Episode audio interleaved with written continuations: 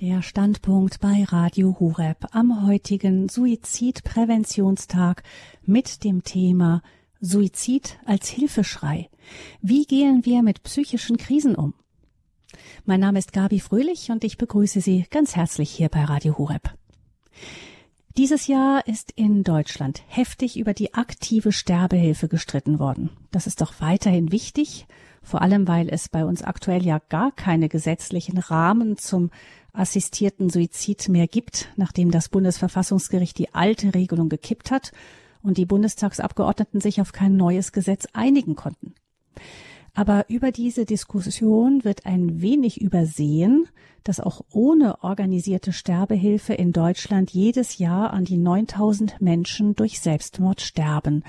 Das sind deutlich mehr Todesfälle als die Opfer von Verkehrsunfällen, Gewalttaten oder illegalen Drogen. Im Schnitt sind es 25 Menschen pro Tag. Und trotzdem liegt über dem Thema immer noch ein Mantel des Schweigens. Man ahnt zwar, was passiert sein muss, wenn der Zugverkehr wegen Personenschadens zum Erliegen kommt, aber offen geredet wird darüber selten.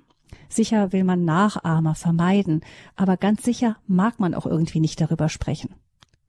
Es muss schon einen Prominenten wie im Jahr 2009 den Fußballtorwart Robert Enke treffen, damit ein Suizid in der Öffentlichkeit diskutiert wird und die schwere Depression, die dahinter steckte und von der die Öffentlichkeit nichts wissen durfte. Das Tabu von psychischen Erkrankungen und Selbstmordgedanken überwinden, das ist das Ziel des Vereins Irrsinnig Menschlich, der im Jahr 2000 von Dr. Manuela Richter-Werling gegründet wurde. Die Mitarbeiter des Vereins sind in ganz Deutschland vor allem in Schulen unterwegs, um dort mit den Kindern und Jugendlichen offen über psychische Erkrankungen zu sprechen. Der Sitz des Vereins ist Leipzig und von dort ist uns Frau Richter-Werling jetzt auch zugeschaltet. Herzlich willkommen. Guten Abend, Frau Richter-Werling. Ja, danke schön für die Einladung. Guten Abend. Wir werden gleich hier im Standpunkt noch eine junge Frau in die Sendung dazu holen, die selber schon mehrfach versucht hat, sich das Leben zu nehmen. Aber zunächst wollen wir von Ihnen noch ein bisschen was über Ihren Verein und ähm, über Ihre Arbeit hören. Sie haben diesen Verein vor mehr als 20 Jahren ins Leben gerufen. Irrsinnig menschlich heißt er. Eigentlich sind Sie, Frau Richter-Werling, weder Psychologin noch Lehrerin, sondern Journalistin. Woher kommt dieses große Engagement im Kampf gegen Suizid? Also ich bin tatsächlich Lehrerin, ne? Ach so, doch. studiert, doch. Ja, das habe ich vor vielen Jahren studiert. Ja. Also Sie äh, haben studiert als Lehramt und sind dann haben dann als Journalistin gearbeitet. Ich bin in der DDR aufgewachsen und da hieß das Diplomlehrerin für Geschichte und Deutsch, genau. Und ich okay. habe 1977 angefangen damit. Genau. Mhm. Ja, aber Sie haben ja nach dem Engagement gefragt. Äh, das kommt daher, weil eben äh, Suizid und äh, psychische Erkrankungen ziemlich eng verbunden sind. Ne? Also das Risiko ähm, ist relativ hoch, äh, wenn man eine psychische Krankheit hat und keine Hilfe sucht oder vielleicht auch keine Hilfe findet. Ne? Äh, und deshalb ähm, bin ich so dazugekommen. Ich habe das natürlich auch selbst in der Familie erlebt. Also mein Bruder hat sich suizidiert und dann habe ich erfahren, dass in unserer Familie das häufiger vorgekommen ist, also äh, die Generation vorher, also das ist irgendwie die Depression und eben auch der Suizid in unserer Familie, ich sage das immer so, äh, irgendwie zu Hause ist. Und es wäre auch für unsere Familie, glaube ich, gut gewesen, wenn wir, und vielleicht würde mein Bruder sogar noch leben, wenn äh, wir offen damit umgegangen wären, also, nur, also nicht nur wir als Familie, sondern eben auch äh, in den Organisationen, Institutionen, wo man zu Hause ist, also in der Schule mhm. oder eben auch äh, im Arbeitsleben, ne, an der Hochschule, äh, weil das Thema uns einfach das ganze Leben begleitet. Ja. Wie war es denn stattdessen? Also es wurde nicht wurde verschwiegen oder wie war das? Ist ja, ist ja auch mit Ihrem Bruder nicht üblich. Sie haben das ja schon äh, gesagt und ich habe ja äh, ein paar Minuten schon eher in die Sendung reinhören dürfen, dürfen, also vor 20 Uhr und da war eben auch die Anmoderation von dem Herrn, der moderiert hat. Äh, so und so viele Menschen äh, äh, wählen im Jahr den Freitod. Ne? Da bin ich natürlich mhm. zusammengezuckt mit Wählen und Freitod. Ähm, ja, also äh, das, das hat sich ja bis heute nicht generell geändert, weil wir eben keine flächendeckende Suizidprävention in Deutschland haben. In anderen Ländern ist das anders. Also in England, in Australien oder USA, da gibt's eine große Kampagne, dass sie sozusagen null Suizid erreichen wollen. Ob das klappt, das weiß ich natürlich nicht, aber sowas gibt's bei uns gar nicht. Ne? Also wir sind da relativ rückständig als Land. Wir kämpfen mhm. wenig um das Leben. Ja, so sage ich es mal so ganz einfach. Und das bedeutet, das heißt dann auch, dass wenn jemand Depressionen hat, Suizidgedanken hat, dann einfach eher allein bleibt. Naja, ähm, über also psychische Erkrankungen sind ja nach wie vor mit dem großen Stigma verbunden. Das hat sich ein bisschen geändert an der Oberfläche, äh, aber wirklich nur ganz gering. Und es ist eben immer noch so, dass viele Menschen, die Hilfe bräuchten, also die psychisch krank sind, ne, die krank sind, mhm sich viel zu spät Hilfe suchen oder sich überhaupt keine Hilfe suchen. Und da kann man sich vorstellen, das Leid wird immer größer, ne? Und natürlich mhm. damit auch die Einsamkeit oder die gefühlte Isolation. Und dann sind es natürlich immer erbliche Faktoren, es sind äh, psychosoziale Faktoren, es sind, es sind Faktoren im Leben, die eben dann in so eine Notsituation führen, wo der Mensch im Ausnahmezustand ist und eben als Ausweg in diesem Zeitfenster nur noch den Suizid sieht, weil das Leben ist anders für diese Person eben nicht mehr vorstellbar ist in diesem Zeitfenster. Ne? Mhm. Und äh, wenn wir alle offen, offener damit umgehen würden und eben auch Frühwarnzeichen kennen würden und dem Thema Raum geben, ja, dann könnte man die Spitze des Eisbergs, äh, denke ich, nicht das denke ich nicht alleine, das denken ja viele, die damit zu tun haben, dann könnten wir das auf jeden Fall verbessern. Ne? Wir können Suizide sicher nicht 100 Prozent verhindern, aber die Suizidraten doch senken. Hm. Die, den Fall von Robert Inke habe ich am Anfang schon kurz angesprochen. Seine Witwe ist ja nach seinem Tod ähm, sehr schnell an die Öffentlichkeit gegangen und man hatte den Eindruck, dass es ihr auch ganz wichtig war, dieses Tabu zu sprechen, auch über die Erkrankung, die Depression ihres Mannes zu sprechen. Sie hat auch eine Stiftung gegründet, die in diese Richtung arbeitet. Das heißt, ähm, bei, bei diesem Fußballer zum Beispiel war ja auch die Schwierigkeit, er hatte, glaube ich, einfach Angst, auch um seine, seine, der Fußball, der Sport, das war ganz, ganz wichtig für ihn. Das war fast alles für ihn, außer der Familie und ähm, genau seinen sozialen Engagements auch und so, aber eben sehr wichtig. Und er hatte so seine Witwe zumindest einfach auch Angst, das alles zu verlieren. Ist es so, dass in der Gesellschaft bei uns auch einfach die Menschen Angst haben, wenn ich darüber rede, dann verliere ich alles, was ich habe und dann wird es noch schlimmer? Naja, ähm, das ist natürlich, wenn man krank ist, ne? also wenn man in der Depression ist und das war er ja, er war ja auch in Behandlung. Äh, das war ja nicht der Fall, dass er nicht in Behandlung war. Das hat er natürlich nicht öffentlich gemacht, ganz klar. Da gab es tausend Gründe und sicher äh, ist das auch immer eine private Entscheidung, ob man das öffentlich macht oder nicht. Ne? Das mhm. braucht natürlich auch einen vertrauensvollen Rahmen. Aber darüber würde ich jetzt gar nicht reden wollen, sondern wenn ich eben in der Krankheit bin, ich habe selber auch eine Depression erlebt, dann treffe ich nicht gute Entscheidungen, ja, weil ich im Krisenmodus bis, bin. Und wenn ähm, die Krise sich immer mehr äh, verschlimmert, die Krankheit, schränkt das eben auch das Denken und das Fühlen und das Verhalten ein. Ja, also man verhält sich so, weil man in einer sehr schweren Krise ist, weil man sehr sehr schwer krank ist und die Wahrnehmung sich wirklich komplett einschränkt. Das heißt, man kommt in so einen Ausnahmezustand. Ne? Also das, das, das können Menschen, die das nie erlebt haben, glaube ich, nicht nachvollziehen. Ne? Das geht mhm. nicht. Äh, das kann man nicht. Aber man kann zumindest versuchen, das zu verstehen. Das ist ein Ausnahmezustand. Ne? Und äh, deshalb ist es nicht die Entscheidung, ja, ich fühle mich ja isoliert oder äh, ja, ich muss das verheimlichen oder wie auch immer, sondern das, da kommt vieles zusammen. Und ähm, dann verschlimmert sich eben die Situation, auch wenn man in Behandlung ist, kann sich die Situation trotzdem verschlimmern, ne, weil das auch immer, äh, oder es kann eben auch ein langer Weg sein, da wieder rauszukommen, weil es eben mhm. um das Wertvollste geht, was wir haben, das ist nun mal unsere Seele, ne, und dass die wieder gesund wird, das dauert vielleicht länger als eine Zehe, die gebrochen ist oder ein Bein, die gebrochen ist, weil es uns Menschen als Ganzen berührt. Ne? Und das ist mir nochmal wichtig zu sagen, dass die Krankheit sozusagen die eigene Wahrnehmung wirklich einschränkt. Ähm, auch die Wahrnehmung, Dinge zu hören oder Dinge umzusetzen, das wird immer enger. Also man befindet sich wirklich in so einem Tunnel, wo eben im schlimmsten Falle kein Licht mehr am Ende des Tunnels zu sehen ist. Ne? Und ich kann mir vorstellen, dass Robert Enke in so einem Tunnel war. Und es ist aber von außen nicht immer leicht zu erkennen. Ja, äh, also das ist wirklich schwer mitunter zu erkennen, wahrzunehmen. Also das ist nicht so einfach. Ja, das vielleicht so kurz dazu. Hm. Wir waren ziemlich alarmiert, auch nach oder während und nach dem Corona-Krise, denen auch, ähm, dass viele Menschen, auch junge Menschen sich nicht treffen durften, dass äh, Psychologen gesagt haben, bei ihnen laufen immer mehr junge Leute auf, die äh, Suizidgedanken haben. Sie haben, Frau Richter-Werling, ähm, als eben durch ihre, ihr Engagement mit dem Verein Irrsinnig Menschlich auch viele Zahlen im Blick. Wie sieht es denn da mit den Zahlen aus? Haben die Suizide zugenommen in den letzten Jahren? Also Suizide haben, wenn man sich die Zahlen anguckt, generell abgenommen. Das ist in Deutschland so und das ist auch so in der EU. In einigen Ländern sind sie quasi gleich geblieben und man weiß nicht so richtig die Ursachen. Also warum ist das so und warum wird es in einigen Ländern besser? Also es ist besser geworden in den letzten zehn Jahren, es ist nicht schlimmer geworden.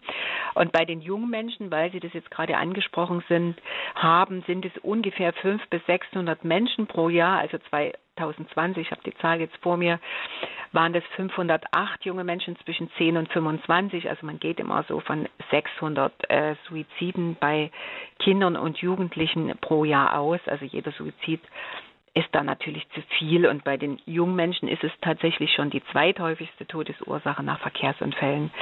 Und dazu kommen natürlich noch viele Suizidversuche, die nicht meldepflichtig sind, die wir also auch gar nicht mitkriegen. Ne? Also die Zahl ist dann noch viel höher der jungen Menschen, die das versuchen und da eben psychische Erkrankungen äh, zwischen 75 und 80 Prozent eben in der Kindheit, in der Jugendzeit und im jungen Erwachsenenalter ausbrechen, ist eben dort die Suizidprävention ein ganz elementares Lebensthema, ne? weil dort die Gefahr einfach groß ist, die liegt sowieso in der Jugend. Ne? Also junge Menschen müssen müssen ja, also das ist ja ein Lebensthema.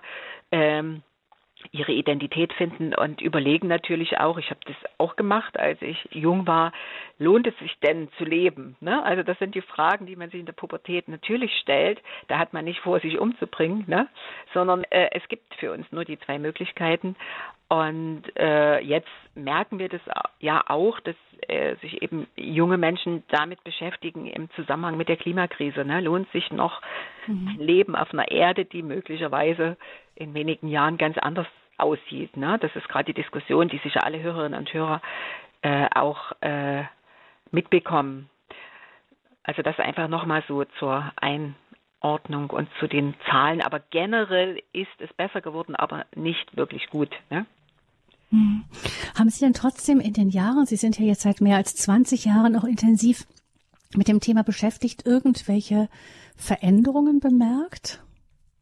Was meinen Sie mit Veränderungen? ja, also das ist es ist im Grunde das Thema ist gleich geblieben. Es gibt immer ähm, die Fragen sind ähnlich. Ähm, es ist schwierig weiterhin darüber zu reden oder ist es so? Ist es inzwischen etwas leichter geworden? Das kann ich, äh, also ich denke nicht. Ich denke, äh, also ich mache ja viel Fortbildung in Schulen, äh, bei Lehrkräften oder bei Menschen, die mit Kindern und Jugendlichen äh, professionell arbeiten. Und ich frage natürlich immer, haben Sie äh, eine Ausbildung oder eine Fortbildung gemacht ne, in Suizidprävention? Weil das eben einfach in diesen Altersgruppen häufiger vorkommt als mhm. vielleicht in der Mitte unseres Lebens, am Ende des Lebens steigen die, steigt die Anzahl wieder, aber es ist besonders, ich bleibe jetzt einfach im Kinder- und Jugendbereich, im Erwachsenenbereich. Äh, haben Sie, haben Sie da was gemacht? Ne? Also weil ich oft zum Thema seelische Krisen, Erkrankung, Fortbild und natürlich auch dann zur Suizidprävention was sage, aber nicht explizit, äh, dass ich diesem Thema Suizidprävention mache. Und das ist nicht der Fall. Ne? Und da gebe ich natürlich jedes Mal die Hausaufgabe mit, suchen Sie sich unbedingt eine Fortbildung. Wir können das auch selber machen, aber suchen Sie sich eine Fortbildung. Sie brauchen das. Ne? Sie müssen da handlungssicher sein. Sie müssen wissen, was gemacht wird. Und Sie sollten in guten Zeiten äh, mit den Kindern und Jugendlichen immer mal darüber sprechen. Ja, dass das zum Leben gehört und dass es dass man eben auch in Situationen im Leben geraten kann, wo man vielleicht in so eine auswegslose Situation kommt, dass man sich umbringt oder eben sehr stark an Suizid denkt. Ja? Mhm. Und es ist gut, wenn wir darüber sprechen, wenn wir in Ruhe darüber sprechen können, mit unaufgeregten, aufgeklärten Erwachsenen, die sich da einigermaßen sicher im Umgang fühlen. Ne? Uns erschüttert das natürlich immer, das ist ganz klar. Aber ich kann natürlich mit einer falschen Reaktion den Stress und die Anspannung desjenigen, der sich mir oder die sich mir anvertraut, noch verstärken. Deshalb ist es gut, sich in guten Zeiten darauf vorzubereiten, weil es eben zu unserem Leben dazugehört. Ja? Mhm. Und darüber müssen wir sprechen, über solche Lebensthemen. Mhm. Also Suizid, die Suizidzahlen sind bei uns zurückgegangen. Wie sieht es denn mit den Suizidversuchen aus oder den Suizidgedanken? Ja, die werden, die sind ja nicht meldepflichtig. Insofern mhm. äh, kann man äh, werden, also passieren viele viel, viel mehr Suizidversuche. Und wenn man jetzt so guckt, ähm, ist das bei den Frauen sozusagen, also die Männer bringen sich schneller um, die begehen auch häufiger Suizid oder machen häufiger Suizid, suizidieren sich häufiger, also dreimal so viel wie Frauen. Und äh, bei den jungen Mädchen, bei den jungen Frauen oder bei den Frauen insgesamt sind die Suizidversuche höher, also viel, viel stärker ausgeprägt als bei den Männern, weil sie eben die äh, in Anführungszeichen harmloseren Mittel meistens wählen. Ne? Also Tabletten ähm, zum Beispiel, Tablettenmissbrauch, wo man eher gerettet werden kann durch Angehörige oder durch andere Menschen.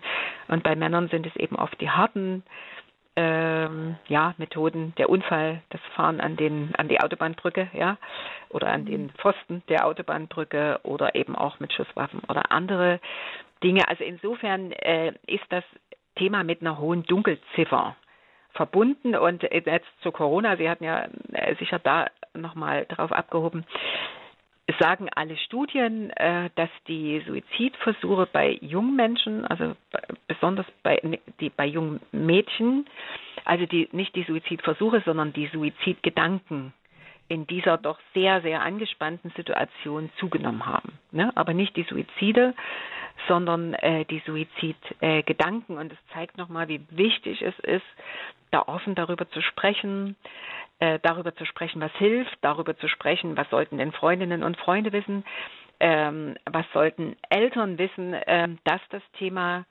diese Schärfe, diese Angst, dieses Tabu verliert, sondern dass es zum Leben dazugehört und wir uns eben auch zu helfen wissen. Wenn, also, dass so ein äh, Gedanke auch mal dazugehören kann.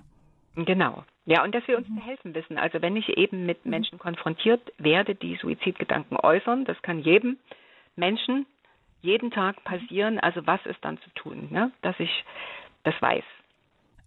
Von der Gesetzgebung her ist es ja so, da ist ja auch Entwicklung gerade drin. Ähm, das Bundesverfassungsgericht hat das Gesetz gekippt, das in Deutschland sehr restriktiv gegen ähm, aktive Sterbehilfe, also da sehr, sehr restriktiv war. Das heißt, das war in Deutschland war da äh, kaum was möglich. Das ist gekippt worden mit Verweis auf die Autonomie der Betroffenen und das Recht auf, darauf einen Tod frei zu wählen. Wir werden zu diesem Thema im November noch eine Standpunktsendung unter anderem mit der Medizinethikerin und Palliativmedizinerin Dr. Beatrix Hauser haben. Das nur schon kurz vorweg. Da geht es dann wirklich gezielt um dieses Thema. Sie hat natürlich auch, ähm, Sie, Frau Richter-Werling, haben vor allem mit den jungen Leuten zu tun. Frau äh, Dr. Hauser hat dann viel mit den ähm, eben den älteren Menschen zu tun in der Palliativmedizin. Aber ähm, wie mit welchen Gefühlen betrachten Sie denn diese Diskussion? Naja, was festzustellen ist, äh, und da gibt es ja viele engagierte Menschen in unserem Land, dass wir zu wenig tun, um Leben zu erhalten. Das heißt, wir haben eben keine flächendeckenden Angebote zur Suizidprävention. Ne?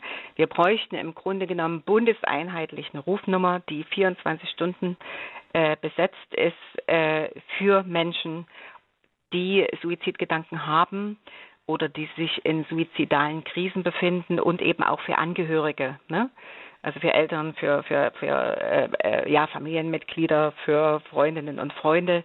Das haben wir nicht. Wir haben keine flächendeckenden Beratungsstellen. Äh, wir haben ungefähr 300 Beratungsstellen in Deutschland, die von Wohlfahrtsverbänden oder von anderen Trägern sehr leidenschaftlich und aktiv geführt werden, aber wir haben keine flächendeckenden Präventionsangebote. Das ist in anderen Ländern anders und äh, ich denke, es gehört beides zusammen.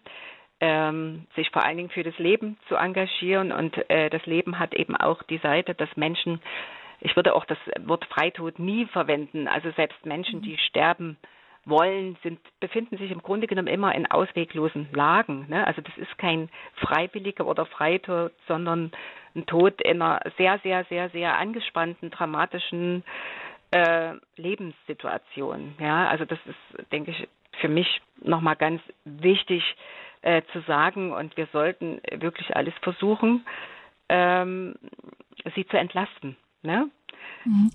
Das heißt, Sie sagen also das, was jetzt, worauf man verweist, eben, das ähm, soll mehr Selbstbestimmung rein, ähm, das relativieren Sie aus Ihren Erfahrungen heraus. Das ist, woher kann man das so sagen, dass Menschen, die ähm, eben einen Suizidversuch machen, dass die, dass das gar nicht so die Selbstbestimmtheit war am Ende?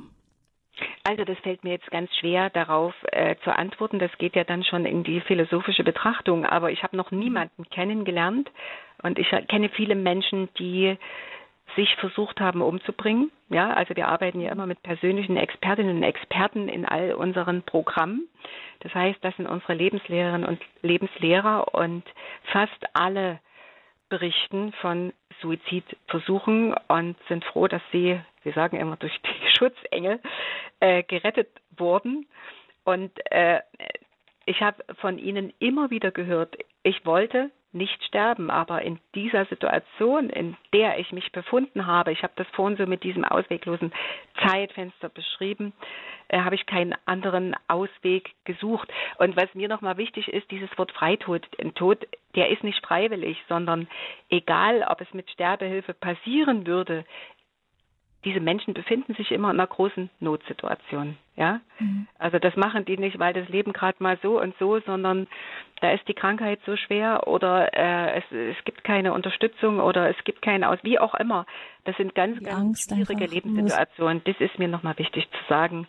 Und deshalb äh, würde ich Freitod wählen und wählen, ja, wahrscheinlich würden sich alle Menschen ein besseres Leben wählen, wenn sie wirklich wählen könnten, glaube ich. Ne? Wenn da jemand kommen mhm. würde und sagen würde, hey, ja, das und das und deshalb äh, würde ich dieses Wort Freitod äh, auf keinen Fall verwenden. Ja? ja, es gibt die meisten wiederholen den Suizidversuch ja auch nicht. Nein, das ist also der geringste Teil. Also das ist auch so ein Vorurteil. Das habe ich auch äh, früher immer gedacht. Ne, wer einmal das versucht hat, macht das immer wieder. Aber Studien sagen, dass es eben 90 Prozent derjenigen nicht wieder versuchen. Ne? Mhm. Das, äh, also da, da äh, glaube ich, das ist eben auch, das gehört ja zur Aufklärung, dass wir auch mit solchen Vorurteilen ne, dann aufräumen. Dass die ja. Dinge manchmal ganz anders sind, als wir das so denken. Ne? Mhm jemand, der so in so einem Tunnelblick war und irgendwie keine andere Möglichkeit gesehen hat in diesem Moment, aber heute gerne weiterlebt. Das ist Sophie Hoppenstedt. Sophie hat, als sie noch jünger war, sie ist immer noch jung, sie studiert, aber ähm, als sie noch jünger war, als junges Mädchen mehrfach versucht, sich das Leben zu nehmen tatsächlich bei ihr mehrfach. Und Sophie ist uns heute auch zugeschaltet, so die Expertin von der anderen Seite. Grüß dich, Sophie. Guten Abend. Ja, hallo. Ich freue mich, Sophie ist uns sein. im Studio von Radio Hureb in Kevela gerade.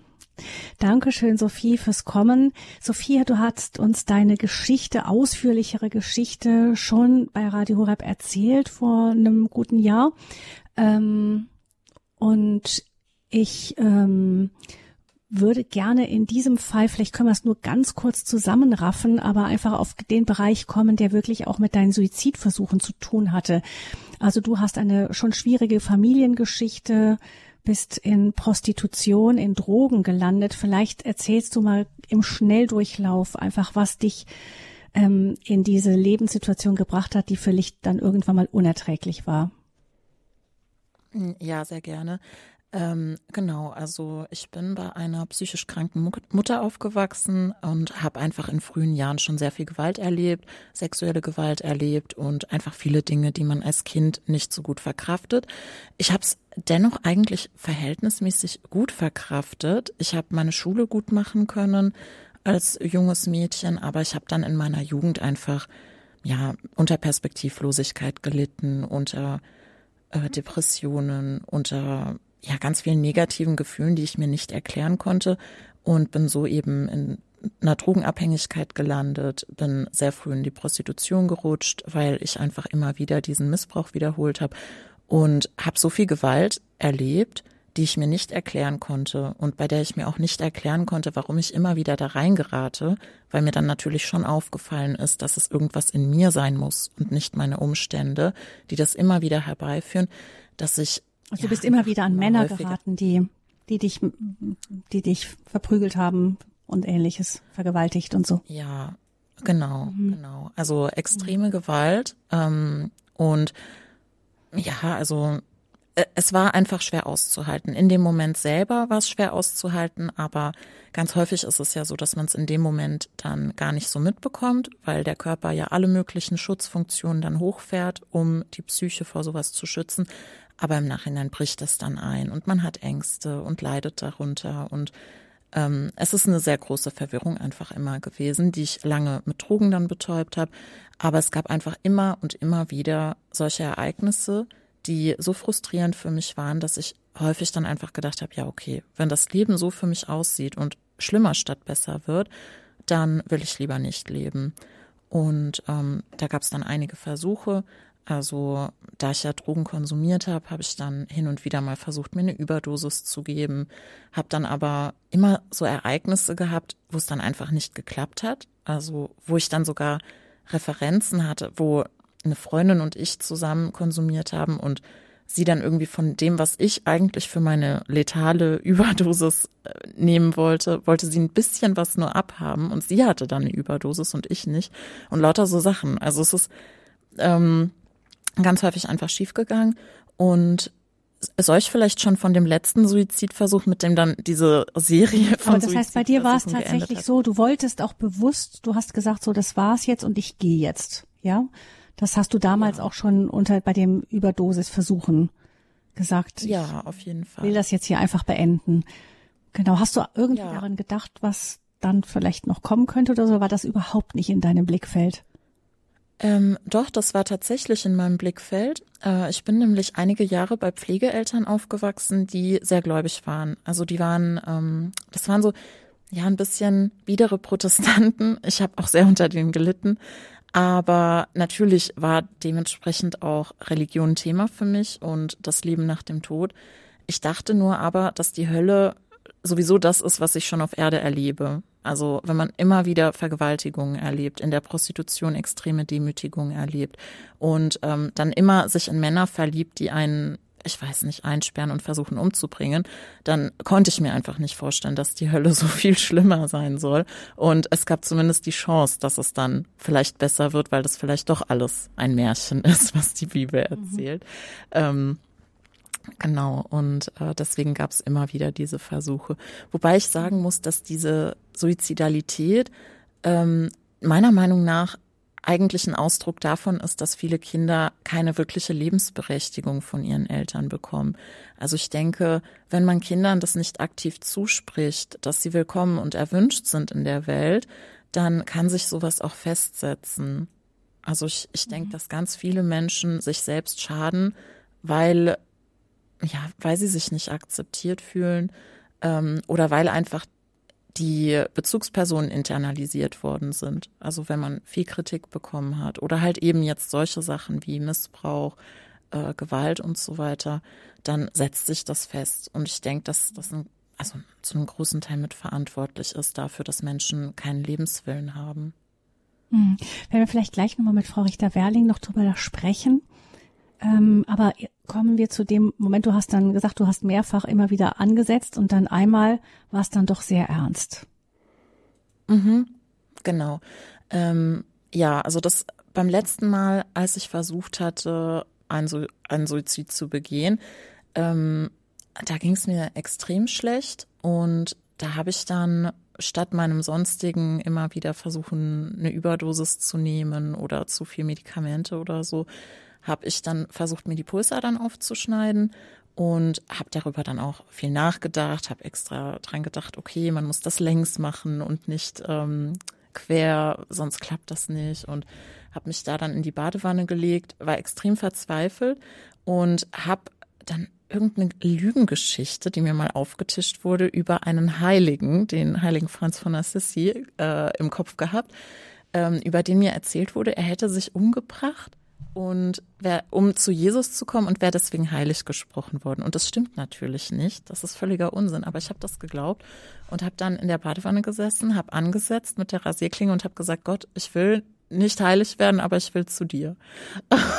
Und ähm, er hat mich beim Wort genommen. Also ich habe dann geschnitten und ähm, bin auch ohnmächtig gewesen, zwei, drei Stunden, bin dann irgendwann wieder aufgewacht und habe eine Stimme gehört, die gesagt hat, es ist noch nicht an der Zeit für dich zu sterben, ich habe noch einen Plan für dich. Und ich habe mir erstmal gar nichts dabei gedacht, bin einfach schlafen gegangen. Ich war total fertig. Ähm, ich war einfach völlig neben der Spur. Also überhaupt nach zwei, drei Stunden Ohnmacht wieder aufzuwachen. Ich habe noch gesehen, ich habe auf meinen Arm runtergeguckt, da kam kein Blut mehr raus. Ich konnte aufs Fleisch runtergucken, das war ganz ekelhaft. Aber ich bin dann schlafen gegangen und habe mich am nächsten Tag in die Psychiatrie einweisen lassen, weil ich dachte, okay, jetzt bin ich völlig bescheuert geworden. Die Stimmen auch noch. Hm. Ja, genau, genau. Und ähm, ja, da war ich dann ein paar Tage und ähm, habe den Ärzten davon erzählt und die hielten mich für ein bisschen plemplem, glaube ich. Äh, aber auch nicht so ernst plemplem. Also die haben mich dann irgendwie noch rausgeworfen, weil ich äh, Ärger gemacht habe in der Gruppe. Und ein Arzt aber, der war gläubig und der hat das ernst genommen. Und mit dem hatte ich dann auch später wieder Kontakt. Das war ganz lustig. Aber ich habe auf jeden Fall angefangen zu beten, weil mein Leben war ja nach wie vor ein Scherbenhaufen. Also ich hatte nach wie vor ähm, einen Freund, der mich dann auch in diesen Tagen extrem verprügelt hatte. Ähm, ich habe keine Perspektive gesehen. Ich bin aus der Prostitution kaum rausgekommen. Ich war wirklich wahnsinnig lebensmüde und ich hatte keine Lust mehr.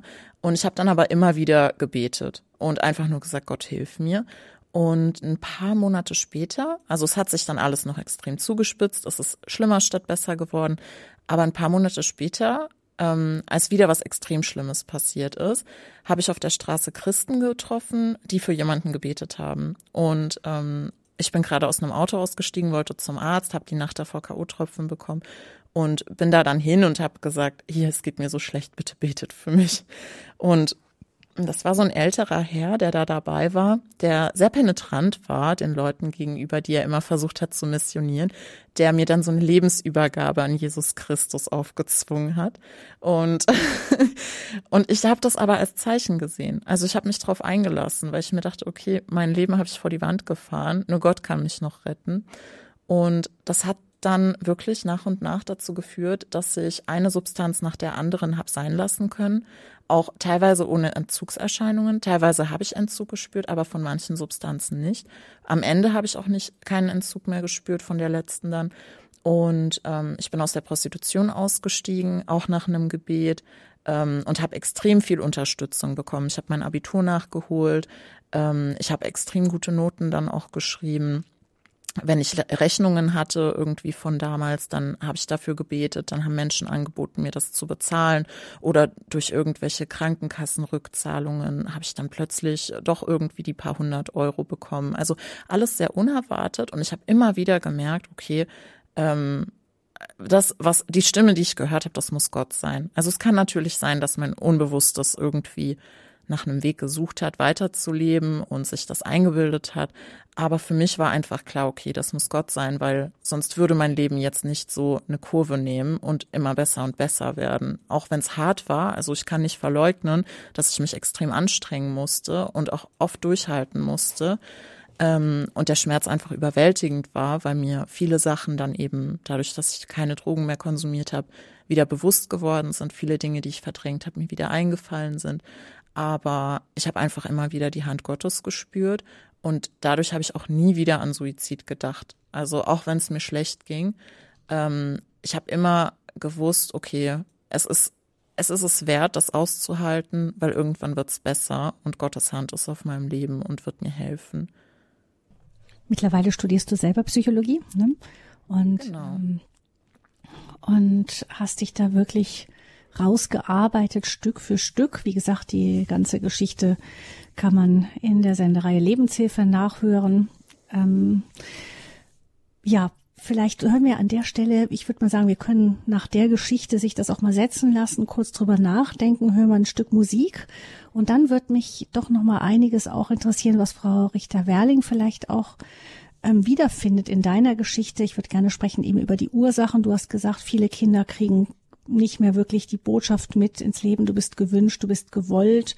Ist natürlich auch gesellschaftlich gerade so, dass ähm, die Atmosphäre eher auch für ich kenne einige junge Leute, die sagen, ja, es ist besser überhaupt gar keine Kinder zu haben, weil die Welt so düster aussieht in ihrer Zukunft oder so ungewiss ist. Das ist ja auch das, was Frau Richter-Werling vorhin angesprochen hat. Also es gibt noch einiges, was in deiner Geschichte steckt, worüber wir gleich noch sprechen können hier in der Standpunktsendung am Suizidpräventionstag zum Thema Suizid als Hilfeschrei. Schrei, wie gehen wir mit psychischen Krisen um?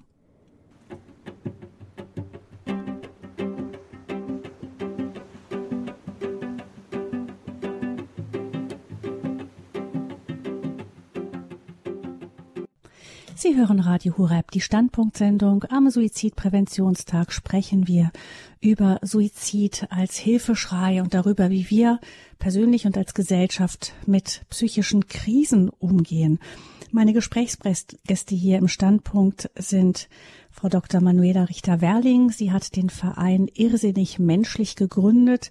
Die Mitarbeiter des Vereins gehen vor allem in Schulen, um mit Kindern und Jugendlichen über das Thema psychische Krisen, psychische Erkrankungen und auch Todessehnsucht zu sprechen. Und Sophie Hoppenstedt ist auch mit dabei. Sie hat als junges Mädchen mehrfach Suizidversuche gemacht und hat uns gerade erzählt, wie sie aus dieser dunklen Zeit herausgefunden hat. Frau Richter-Wehrling, gucken wir doch mal an der Geschichte von Sophie entlang ein wenig noch auf das Thema Suizid. Also ist natürlich bei Sophie eine sehr extreme Geschichte, auch mit sehr ähm, einer sehr extremen Lebensweise, Drogen, Prostitution, ähm, sehr starke Belastungen sind bei ihr dabei. Aber sie sagte eben, sie hat das als Kind eben auch nicht gehört, dass sie einfach erwünscht ist, dass sie willkommen ist. Kennen Sie das auch von anderen Fällen, dieses Thema, dass junge Menschen sagen, ich habe mich hier eigentlich nie erwünscht gefühlt? Na, ich würde es einfach mal auf eine andere Ebene bringen. Und zwar, es gibt ja ganz klare Risikofaktoren, ne? dass äh, junge Menschen äh, psychisch krank werden. Ne? Also die Risikofaktoren erhöhen das Risiko und dass es eben auch in suizidale Krisen dann führen kann, die Hoffnungslosigkeit. Ne? Das haben wir ja auch in der Geschichte gehört.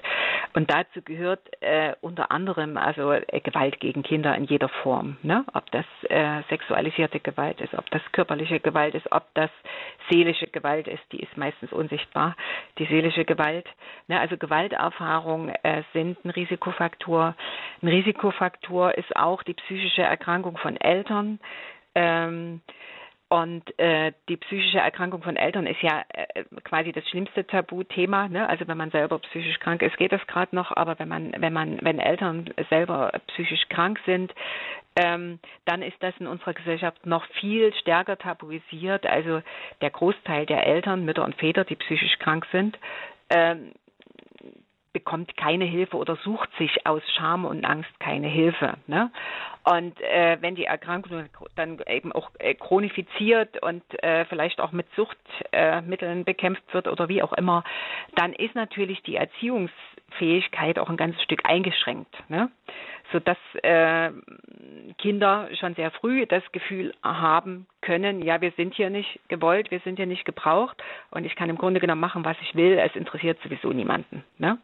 Es ist also völlig egal und dann eben auch diesen Weg äh, der Selbstmedikation, ne, dass man sich selber betäubt oder selber wieder hochputscht und dann kann man schnell in die Prostitution, in die Kriminalität, in all äh, die, äh, diese schlimmen Dinge geraten, ne, die man überhaupt nicht will. Ja, die, ne? Und deshalb ist es eben wichtig, dass gerade eben erwachsene Menschen, ob das die Eltern sind, ob das die Lehrkräfte, in der Schule sind oder die Schulsozialarbeit, ne? Äh, Kinderärztinnen und Ärzte Bescheid wissen und eben hier in dieser Aufklärung ähm. Über die wir ja heute Abend auch sprechen, eine ganz wichtige Rolle spielen, ne? dass sie also jungen Menschen Mut machen können, dass sie, dass sie jungen Menschen beibringen können, äh, wie kann es denn trotzdem äh, lebenswert werden, auch wenn du zu Hause äh, dieses Elend hast, aber gibt es möglicherweise eine Bezugsperson in der Schule oder gibt es äh, woanders eine Bezugsperson, die dem Kind äh, Lebensmut geben kann, äh, wo sich das Kind auch offenbaren kann oder die, der, der junge Mensch, äh, um nicht in so eine sehr, sehr schlimme Lage eben zu geraten. Also und das sind quasi Dinge, die wir als Gesellschaft organisieren müssen. Ne? Das ist also ganz wichtig, dass das flächendeckend und eben auch einfach äh, gemacht wird und eben auch erreichbar ist für alle, die das brauchen. Und ich glaube, es kann jeder Mensch in so eine Notlage kommen und braucht dann eben auch den Raum, dass ihm geholfen wird. Und wenn wir nochmal gucken, was sind denn Schutzfaktoren, dass Kinder und Jugendliche äh, gut aufwachsen, ne, dann haben wir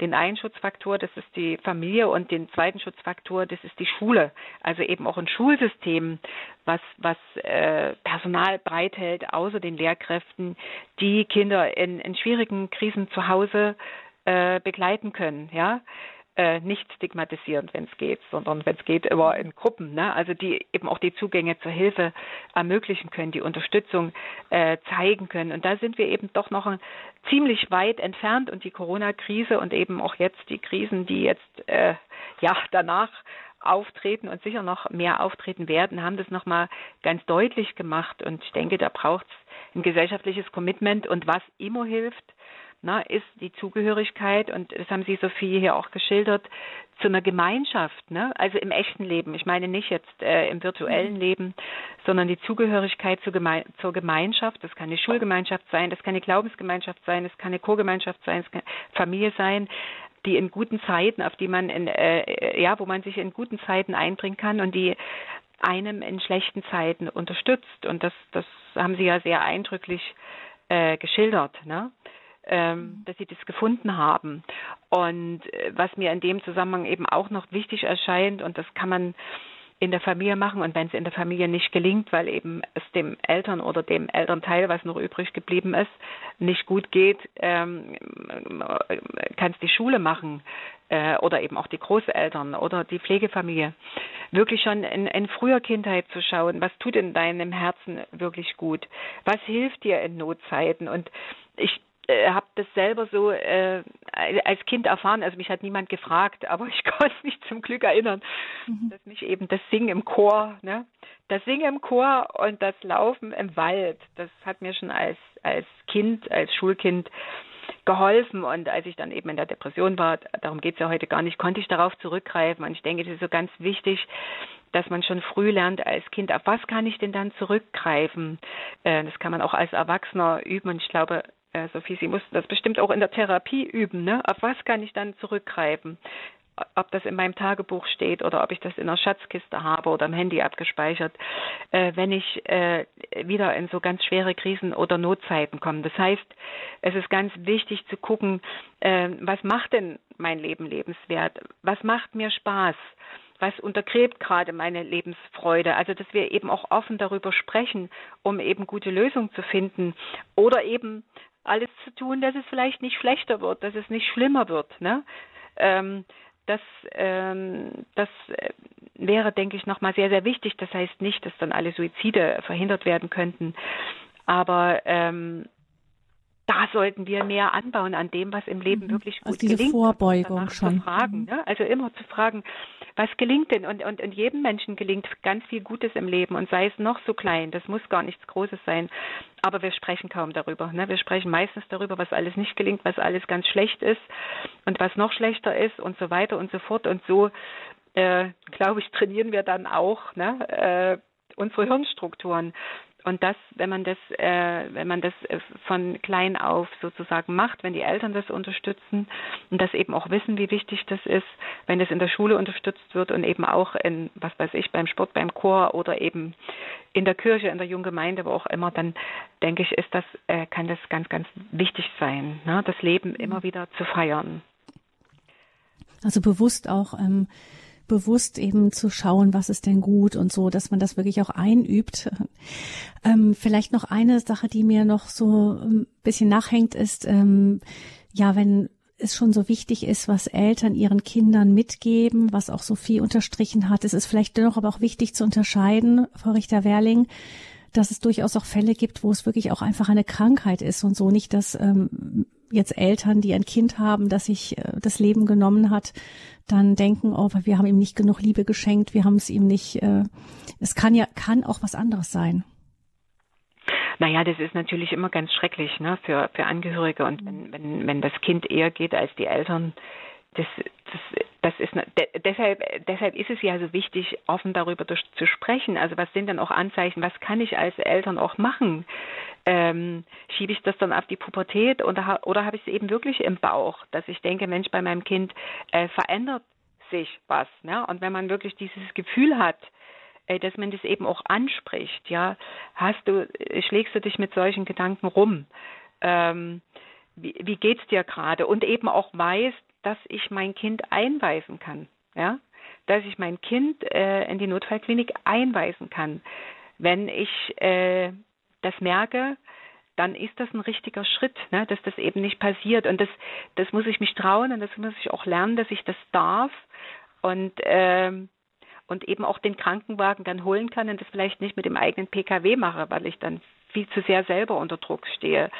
Und, und, und das ist, glaube ich, sehr wichtig. Und ich, ich sage das auch deshalb nochmal, weil ich das von sehr vielen inzwischen erwachsenen Menschen gelernt habe, die sich versucht haben umzubringen in ihrer Not. Ne? Und die dann natürlich auch sehr äh, engagiert sind, dass sich das ändert. Und das äh, sind so Dinge, die sich bei mir sehr festgesetzt haben, die ich vorher auch so nicht gewusst habe, weil mein Bruder hat ja auch nicht über Suizid gesprochen oder so vorher. Ne? Also wir haben uns als Familie damit auch nicht äh, groß beschäftigt, ja. Und also Sie ja, haben einfach also, gemerkt, es geht ihm nicht gut, aber dann sind nicht tiefer das, eingestiegen. Das, das wäre, ja, weil wir oft Angst davor haben. Wir haben ja oft Angst davor, was Falsches zu sagen. So, und fühlen uns da sehr hilflos. Und äh, die Angst davor, was Falsches zu sagen, führt uns oft zu der Überzeugung, dass wir dann gar nichts sagen und weggucken. Ne? Und wenn man dann im Nachhinein schaut, haben ganz viele Leute oder zumindest einige Leute Anzeichen gesehen, weil fast alle Menschen oder ich denke alle Menschen, ja, die äh, sich, die in diesem in dieser Notsituation sind und äh, den Gedanken haben, über das Ziel das Leid jetzt endlich zu beenden, geben viele Zeichen von sich, ne? Mhm. Äh, weil sie, Zeichen? Ja, sie geben viele Zeichen an ihre Umwelt, an ihre Mitmenschen, die oft eben übersehen werden oder erst im Nachhinein dann sich erklären. Ne? Mhm. Was wären das für Zeichen zum Beispiel? Ja, äh, Zeichen wären zum Beispiel jetzt bei jungen Menschen, also wenn die sich anfangen, äh, sehr stark mit äh, Leben, also mit dem Tod zu beschäftigen. Ne? Ähm, wenn die sich also sehr viel Bücher dazu lesen oder eben auch äh, in den äh, in den äh, digitalen Medien da unterwegs sind. Da könnte man zum Beispiel fragen, wie kommt es, dass du dich so sehr mit dem Tod beschäftigst? Ne? Das wäre so eine Frage. Ne? Also wie kommt es, dass du dich gerade jetzt oder jetzt in den letzten Wochen, ich sehe auch deine Bücher, du liest viele Zeitschriften, Artikel oder eben auch im Netz, äh, könnte man fragen, vielleicht kriegt man da eine Antwort, ne? dass es dem Jugendlichen mhm nicht gut geht oder dass er in so einer ausweglosen Lage ist, wie auch immer. Oder äh, wenn sie anfangen, Sachen zu verschenken, ne? also Sachen, die ihnen wichtig sind.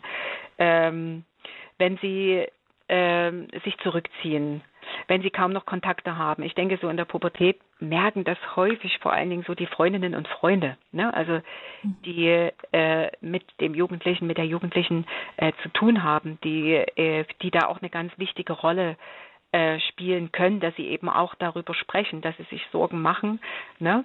weil sie eben auch manchmal verpflichtet werden, selbst wenn man sich anvertraut als junger Mensch seiner Freundin oder seinem Freund, dass sie schweigen sollen, ja. Ähm, und die Schweigepflicht ist bitte nicht einzuhalten, weil ich eben Leben retten kann unter Umständen, ne? Oder wenn sie, wenn sie äh, so körperliche Anzeichen zeigen, dass sie so, äh, so, so in die Verwahrlosung gehen, ne? Oder nur noch schwarze Sachen tragen oder und Eltern haben meistens dieses Gefühl im Bauch, ne, die kennen ihre Kinder ja am besten.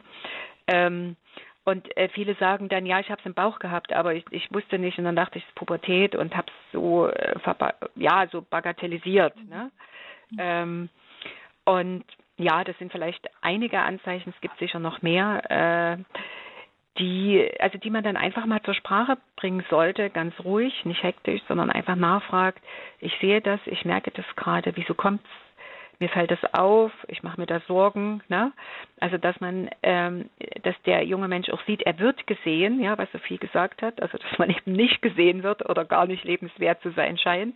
Ne? Wir sehen das, wir sehen das, dass irgendwas gerade passiert, was äh, schwierig zu sein scheint. Und wir sprechen das an. Ne? Mhm. Und da ist es eben, ich, ich sage es jetzt nochmal, weil es so wichtig ist, eben wichtig für alle zu wissen, dass es professionelle Hilfe gibt. Ne? Und das hat Sophie, das haben Sie vorhin auch gesagt, ne? es gibt professionelle Hilfe und im Notfall brauche ich eben professionelle Hilfe. Ja, das ist einfach so. Mhm. Sophie, gibt es noch etwas, was du noch dazu ergänzen würdest? Mm, ja, sehr gerne. Äh, und zwar, also da wir ja jetzt bei einem katholischen Radiosender sind, ähm, würde ich gerne ansprechen, dass es ja dieses Thema gibt, dass manchmal Leute, die gläubig sind, denken, es würde reichen, wenn man einfach nur betet.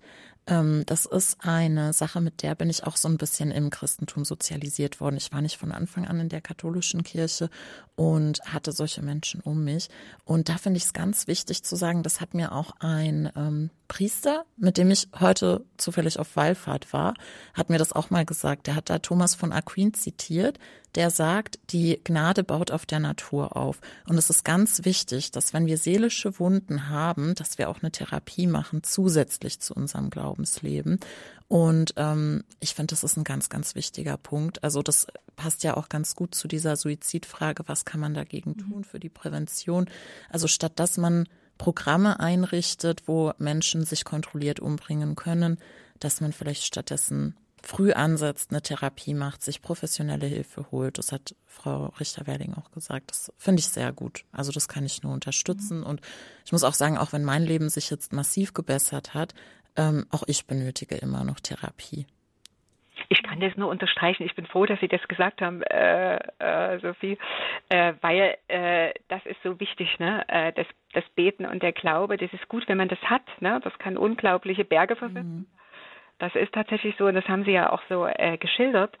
Aber dennoch äh, ersetzt es das nicht. Und ich habe eben auch Menschen kennengelernt, denen äh, die Glaubensfamilie verboten hat, sich Hilfe zu holen. Ja. Mhm sie sich deshalb, äh, also sich, sie, sie dann eben sehr stark in die Suizidalität getrieben wurden, weil sie keine Hoffnung mehr gefunden haben. Und deshalb ist es so wichtig, dass einfach, dass Sie das nochmal angesprochen haben, ähm, das zu wissen, ne? dass das eine sehr wichtig ist und ganz toll, äh, wenn man das hat, aber das andere das nicht ersetzt. Ne? sondern die professionelle Hilfe ganz, mhm. ganz wichtig ist, damit wir am Leben bleiben und eben auch beten können zum Leben, ne? zu Gott, zum Leben, zum, dass es uns gut geht. Ich möchte an dieser Stelle auch unsere Hörerinnen und Hörer noch die Möglichkeit geben, sich auch noch mit einzuschalten. Vielleicht gibt es da noch jemanden, der vielleicht auch persönliche Erfahrung mit dem Thema hat oder Fragen einfach hat an Frau Richter-Werling oder an Sophie. Die Nummer zu dieser Sendung ist die 089 517 008 008. Es geht um Suizid als Hilfeschrei und wie gehen wir mit psychischen Erkrankungen um. Es geht immer wieder auch hier in dieser Sendung wird gesagt, es ist wichtig, das Tabu darüber zu brechen und dass man darüber sprechen kann einfach. Wie kann das richtig gehen? Das werden wir auch noch vertiefen. Aber Sie können auch gerne anrufen unter 089 517 008 008. Sollten Sie aus dem Ausland anrufen, dann gerne die Vorwahl für Deutschland 0049 und dann 89517 008 008. Sie sind hier. Herzlich willkommen in der Sendung Standpunkt bei Radio Horeb. Ähm, Frau Richter-Werling, Sie sind ja mit dem Verein irrsinnig menschlich, auch vor allem unter jungen Leuten unterwegs. Wie versuchen Sie denn mit denen das Thema anzusprechen? Die sprechen das von sich aus an. Also äh, wir arbeiten ja immer in unseren äh, Schultagen oder eben auch äh, in anderen Settings mit Teams. Es sind immer zwei Menschen. Das ist immer eine fachliche Expertin oder fachlicher Experte, die aus der psychosozialen Versorgung und Hilfe kommen und mit persönlichen Expertinnen und Experten, also die selber psychische Krankheit durchgemacht haben äh, und darüber erzählen, wie sie äh, ja das gemeistert haben und wie sie wieder gut ins Leben gekommen sind. Ne? Krisen passieren immer wieder, das heißt nicht schwarz und weiß, sondern äh, da ist viel Dynamik natürlich drin. Aber ähm, äh, und wie gesagt, die, die, die meisten persönlichen Expertinnen und Experten, äh, wenn die dann äh, an dem Schultag, das ist dann immer am dritten Teil, äh, wenn die sich zu erkennen geben, dass sie also selber äh, betroffen sind von psychischen Erkrankungen, ähm, was die Schüler früh überhaupt nicht so ja denken oder spüren oder wissen, ähm, dann und, ein Stück von ihrer Lebensgeschichte erzählen, dann gibt's immer die Frage von den Schülerinnen und Schülern. Ne? Und das zeigt, wie stark das zum Leben gehört und äh, dass die Strategie des Verschweigens völlig äh, ja, ähm, ja, mittelalterlich ist. Die fragen immer, äh, gab es Momente, wo sie gedacht haben, oder wo sie den Gedanken hatten, dass sie eben nicht mehr leben wollten.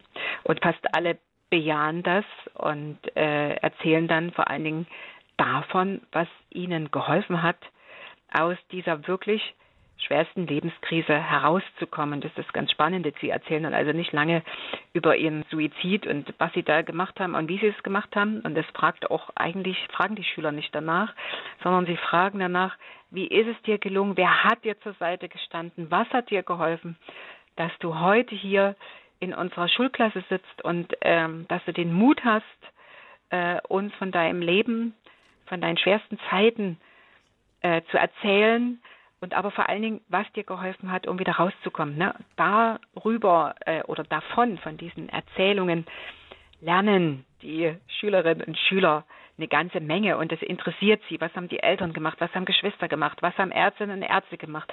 Was haben Lehrkräfte gemacht? Was haben Mitschüler gemacht? Ne?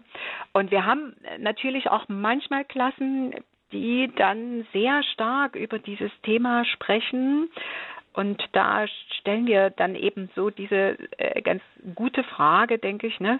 Wie kommt es denn, dass euch das Thema Suizid so stark interessiert? Und da sind es oft Klassen, wo also Mitschülerinnen und Mitschüler ähm, in der Kinder- und Jugendpsychiatrie gerade sind, die also suizidale Gedanken hatten, also was die Klasse dann eben auch mitgekriegt hat, wo sie sich viele Gedanken machen, wo sie helfen wollen. Und aber wir haben auch schon Schüler, das ist aber sehr, sehr selten in suizidalen Krisen erlebt, also nicht suizidalen Krisen, sondern dass sie Suizidgedanken hatten und das eben auch dort ausgesprochen haben. Und das Gute ist eben, dass wir in den Teams immer Fachkräfte haben, ne, die im Notfalle eben auch Ansprechpartner dann sind äh, für die Jugendlichen, die stärker in der Krise sind, ne? was sich an dem Schultag erst zeigt, was noch niemand gewusst hat. Also Lehrkräfte wissen das nicht, Mitschüler wussten das nicht, aber manchmal fassen sie sich ein Herz und, und sind froh, dass sie sich, dass sie mal die Gelegenheit haben, sich von dieser schweren Last zu befreien. Ne? Und es gibt natürlich auch immer Kinder und Jugendliche in den Klassen, die äh, eben die das aus der Familie kennen, ne, wo sich Eltern suizidiert haben oder Geschwister oder eben Großeltern, Angehörige oder Freundinnen und Freunde. Also das ist im Grunde genommen, das klingt jetzt gerade ein bisschen blöd, wenn ich das sage, aber eigentlich ist es ein Allerweltsthema. Und es geht ja in unserem Leben immer um Leben und Sterben. Ne? Wir haben nur die zwei Möglichkeiten, also Alpha und Omega. Ja? Also und deshalb äh, beschäftigt das alle Menschen, auch schon kleine Kinder. Ne? Also mein Enkel spricht auch schon darüber, weil der eben dabei war, als die Oma gestorben ist. Ähm, die Urgroßmutter, nicht die Oma, die Urgroßmutter. Ähm, ja, also das ist ein Thema, was, was zum Leben dazugehört und eben kein Tabuthema ist. Hm. 089 517 008 008 ist die Nummer, die Sie zur Standpunktsendung führt zum Thema Suizid als Hilfeschrei. Ein erster Hörer ruft uns an aus Berlin, möchte seinen Namen nicht nennen. Guten Abend. Guten Abend, das bin ich wohl. Das ist eine Frau. Ich persönlich habe nur informationsmäßig eine Frage. Ich habe die Schwierigkeiten in den 50er, 60er Jahren gehabt. Wie weit ist da überhaupt Notiz von genommen worden? Seit wann gibt es diese Aufmerksamkeit dem Selbstmord gegenüber der Jugendlichen? Naja, soll ich gleich antworten? Hm, gerne. Also generell äh, wird das untersucht, äh, schon seit geraumer Zeit. Es gibt immer Studien dazu, wo das auch weltweit erfasst wird. Ne? Das ist also weltweit ja ein Problem. Und ich glaube, äh, dass auch an jeder Schule, also auch in meiner Schulzeit, äh, sind Suizide passiert von Mitschülerinnen und Mitschülern, nicht in der Schule, sondern aber während der Schulzeit. Das heißt, es ist ein immerwährendes Thema. Äh, aber die, die stärkere Aufmerksamkeit ist, meine ich, ich will jetzt nichts Falsches sagen, äh, in der Öffentlichkeit ist, ich denke, so seit 30, seit 20, 30 Jahren ist das stärker geworden. Aber ich bin jetzt keine Suizidforscherin. Insofern äh, kann ich das gar nicht so genau sagen. Aber ich meine, das könnte hinkommen. Also der Weltsuizidpräventionstag äh, wird begangen. Ich war selber ein paar Mal dabei bei den Aktionen, die die Freunde fürs Leben gemacht haben vom Brandenburger Tor, wo also 600 Menschen quasi sich da hingelegt haben. Ne? Das ist ungefähr die mhm. Zahl der Jugendlichen, die sich jedes Jahr suizidiert, die also nicht gerettet werden. Ähm, und ich meine so, äh, ja, seit ja, mich interessiert das in, aus dem Fall. Wir sind ja aus einer Chose rausgekommen. Das war Krieg, Vertreibung und so weiter. Da waren ja mhm. viele Kinder und da gehörte ich auch dazu die dann zusätzlich über die häusliche Situation die menschliche Situation Schwierigkeiten gekriegt haben und damit kämpfen mussten. Und äh, ich glaube, dass die Bevölkerung damals auch so bepackt ist mit ihren Sorgen gewesen ist, dass sie äh, davon gar keine Notiz, naja, da hat sich jemand umgebracht, einer weniger. So ungefähr habe ich es erklärt bekommen. Ne? Äh, deshalb frage ich, wann ist überhaupt die Schwelle, wann ist die Gesellschaft so augenscheinlich geworden, dass dieses Problem Suizid bei jungen Leuten ein Problem für die Bevölkerung geworden ist. Mhm. Das, Und das ist, ist ja scheinbar ein, äh, ein, ein Problem mittlerweile, ne? dass die ja. Jugendlichen da eine Ausflucht suchen. Hat es schon immer, ne? aber man hat nicht drüber gesprochen, wie Sie gesagt haben. Und jetzt ganz kurz nochmal, ne? also äh, Menschen, die sich suizidiert haben, wurden ja lange Zeit auch nicht auf Friedhöfen begraben. Also wenn sie äh, katholisch waren, sondern vor der Friedhofsmauer, das sieht man in dem Film von Habeck Kerkeling, der Junge muss mal an die frische Luft. Ja, mhm. ähm, das durfte man also nicht sagen, wenn man ja, dann als schwere Sünde gehalten hat. Nicht, mhm. wollte, ne? Aber vielleicht nochmal zu der Frage, also die, dass sozusagen die psychische Gesundheit, also so ein Schwerpunkt auf die psychische Gesundheit, Krisenkrankheiten äh, und all die Folgen einbezogen äh, oder einbegriffen, äh, das ist ungefähr tatsächlich seit 20, 30 Jahren sehr stark, also dass Forschungen laufen, dass wir uns mit der Psyche der Menschen sehr, also viel, viel stärker beschäftigen, als das vorher war, dass es mehr weltweite Studien gibt, wobei es die statistische Erfassung der Suizide schon lange gibt. Das hat die TU Dresden äh, schon vor vielen Jahrzehnten gemacht, aber das ist eher eine statistische, eine statistische Untersuchung gewesen, die immer noch fortgeführt wird.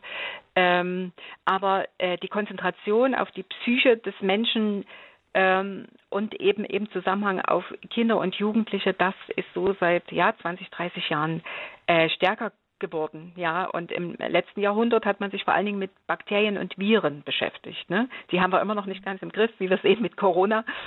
Und äh, jetzt ist die Konzentration eben auch sehr stark auf die Psyche, auf unser psychisches äh, Wohlbefinden. Ne? Mhm. Und mit all den Problemen, die eben auch, wenn wir uns nicht wohlbefinden, dazugehören. Ja. Ja. ja. ich habe auch äh, tatsächlich auch einen Freund, der eben, das ist auch eben einige Jahrzehnte her, der einen Suizidversuch seiner Mutter mitbekommen hat und der sagte damals, die beiden Kinder, die dabei waren, die das alles mit angesehen hatten, da hat sich keiner drum gekümmert, nicht, da hat keiner einen Blick drauf gehabt, dass das für die vielleicht sehr schwer traumatisch gewesen sein könnte. Das sind Belastungen, die dann die Kinder tatsächlich weitertragen auch nicht. Heute würde das ganz anders laufen. Heute hätte man sofort, wenn solche Sachen passieren, auch ein Psychologenteam dabei, das sich dann um entsprechend um die Kinder kümmert, würde ich sagen. Ja, ja, ja. Naja, aber die, die Hörerin hat es ganz gut geschildert. Ja, da war einer weniger, ne, der essen wollte oder der was brauchte. Das, das kann schon, ja, ja. Äh, also das kann ich zumindest verstehen, ne, diese, wie mhm. Sie das erklärt ja. haben. Ja. ja. Ja, vielen Dank für Ihren Anruf. Alles Gute nach Berlin. Dann kommen wir zu einer weiteren Hörerin, die uns aus der Kaiserstuhl-Gegend im Süden Deutschlands anruft. Guten Abend. Hallo? Ja, wir hören, hören wir. Hallo? Ja, ja, wir hören Sie. Bin ich in der Sendung? Ja, hallo. Ja. Guten, guten Abend zusammen. Äh, ich habe spontan zugehört und spontan jetzt reagiert. Und zwar geht es bei mir jetzt weniger um, äh, wie kann ich jetzt irgendwo was sehen und wo handeln, sondern es geht, ich bin jetzt auch ziemlich aufgeregt, ähm, es geht darum, wenn man bei direkten Verwandten sieht, äh, dass da hinter dieser Arbeitswut, was da seit Jahren läuft, ähm, trotzdem der Wunsch ist, äh, zu gehen. Und wenn das aber in der Familie tabuisiert wird, wenn da jeder wegschaut, wenn man das benennt, was kann man denn da überhaupt tun? Das handelt sich um einen Mann. Weil, also weil Sie beobachten Problem eine starke, ist, extreme ist, Arbeitswut und haben den Eindruck, ja. dass da jemand wegläuft genau, einfach sind, vor dem Leben. Ja, genau. Wir sind schon über 35, nein, 37 Jahre verheiratet. Und ähm, ich merke, wie das Ganze vor 16 Jahren angefangen hat, haben sich die Eltern getrennt und seither ist eine riesen Wut da. Und ähm, solange er Projekte hat und arbeiten kann, ist alles gut. Aber sobald er in die Stille kommt, äh, merke ich einfach, dass da was ist und er äußert es auch immer wieder und er will sich jetzt auf mir trennen, weil er meint, ich möchte ihn vernichten. Also da kommen auch irgendwelche Gedanken ins Spiel, die mit der Realität nichts zu tun haben.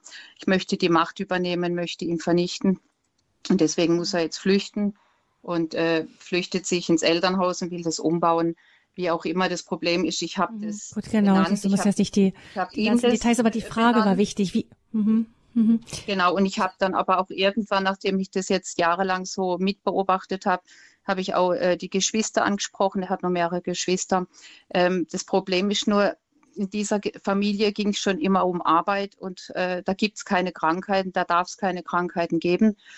Äh, der Schwiegervater hatte aber äh, Tablette gekriegt, weil er auch äh, sehr stark depressiv war. Und das Problem ist, das zu benennen, weil jeder will davon nichts wissen weil genau mein Mann dieser absolut leistungsfähige Typ ist, der nie was hat.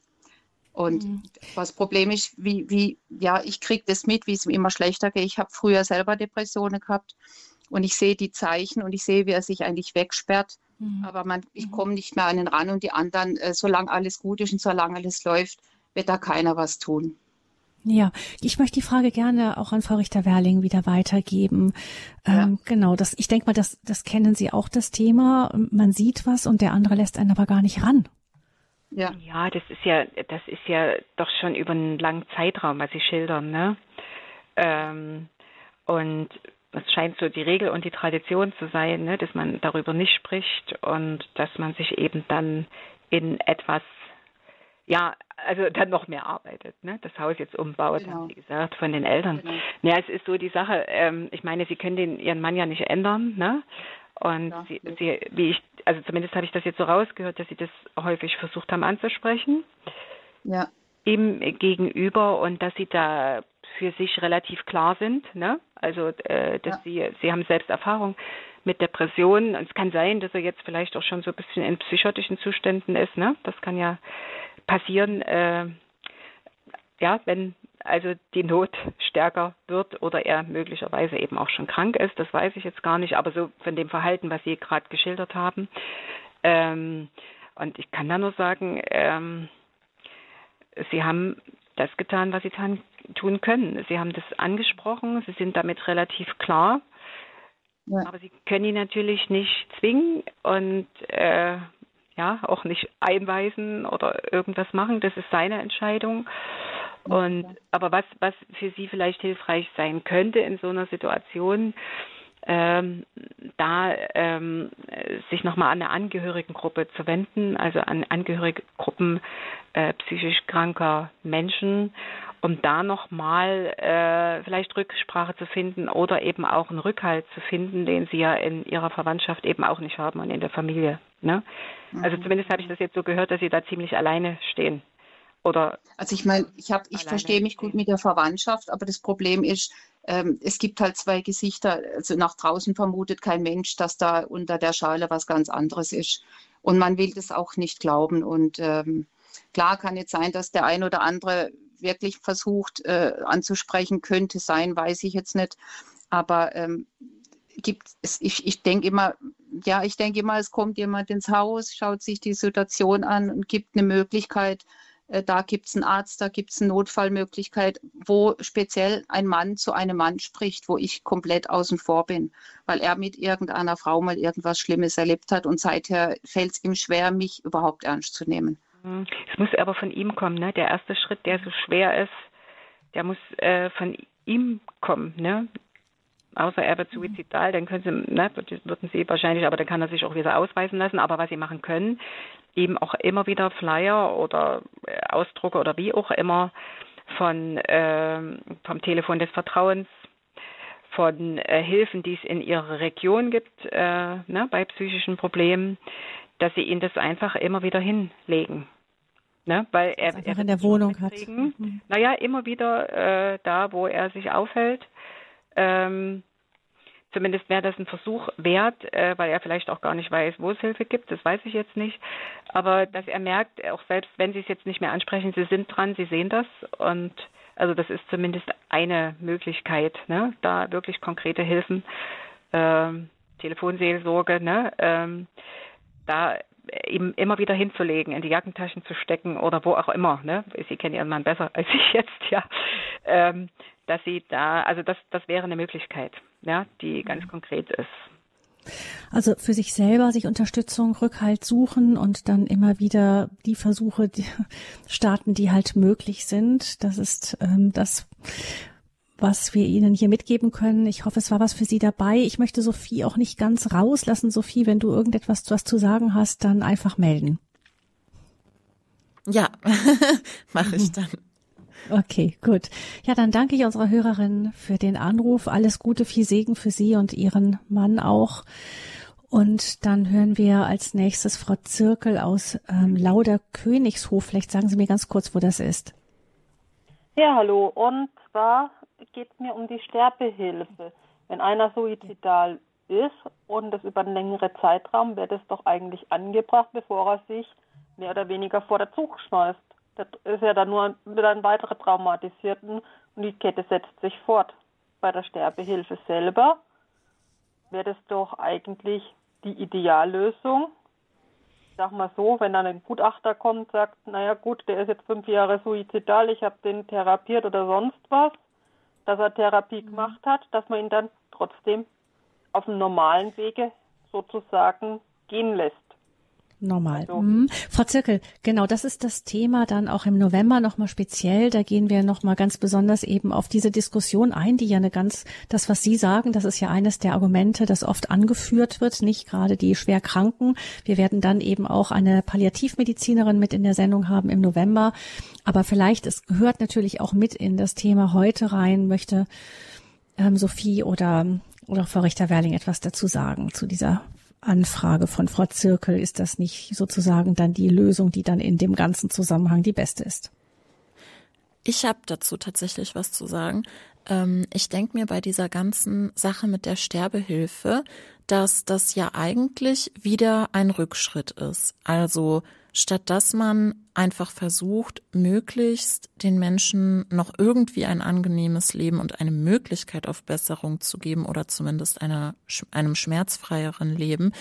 Ähm, also ich denke, dass das auch ökonomische Interessen sind, dass ähm, ja, der, der Wirtschaftskreislauf, der irgendwie immer unsozialer wird, weil immer weniger Ressourcen da sind und immer mehr Knappheit herrscht und der Wohlstand irgendwie verschwindet, ähm, dass es da natürlich auch irgendwo eine Agenda gibt, die dann vielleicht darauf abzielt, dass Sterbehilfe äh, ja ökonomisch einfach sparsamer ist.